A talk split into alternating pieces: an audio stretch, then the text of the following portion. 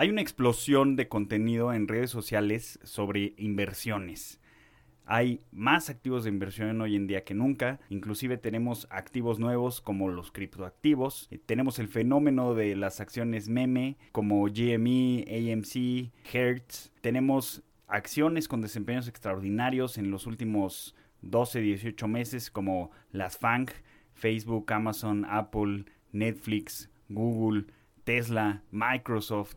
Y pues bueno, toda esta explosión de contenido ha traído algo bueno, que es que las inversiones permien más en el mundo cotidiano, permien más en la gente de a pie. Sin embargo, hay mucha confusión, o sea, esta explosión de contenido y esta nueva cultura de inversiones y, y nueva generación de contenido ha traído también muchísima confusión. Pues aunque hoy en día, por ejemplo en México, pues tenemos gente que aperturó cuentas de inversión, contratos de intermediación, hay mucha confusión sobre lo que es ser un inversionista o lo que no es ser un inversionista. Jason Swick nos habla sobre esto en una de sus últimas columnas y pues bueno, nos habla de que para invertir pues tenemos que tradear, tenemos que hacer trading o tenemos que operar. Pero no necesariamente el hacer trading, el, operar, el comprar, vender acciones, el comprar, vender activos, nos convierte en inversionistas. Quizás a lo mucho nos convierte en especuladores, que la diferencia principal entre un especulador y un inversionista es que el especulador cree que otras personas van a pagar más por los activos que él compró que lo que él pagó. Pero definitivamente no nos convierte en inversionistas automáticamente estar operando.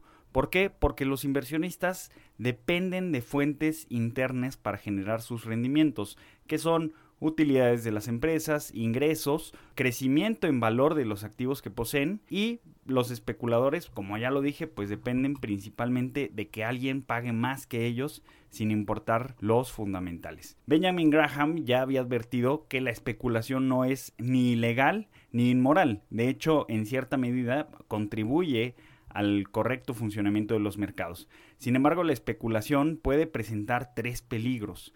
Podemos especular creyendo que estamos invirtiendo, podemos especular seriamente en vez de que sea un pasatiempo cuando no tenemos el conocimiento ni la habilidad y pues podemos arriesgar más dinero especulando del que nos podemos permitir perder.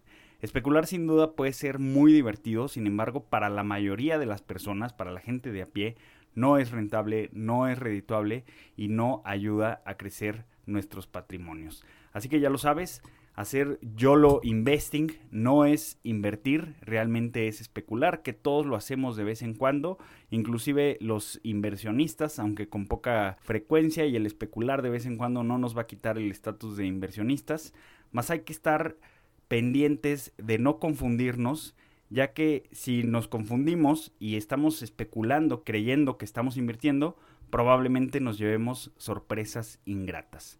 Síganos escuchando, los próximos episodios vamos a hablar de política monetaria y después de la ola verde, así es, inversiones en marihuana.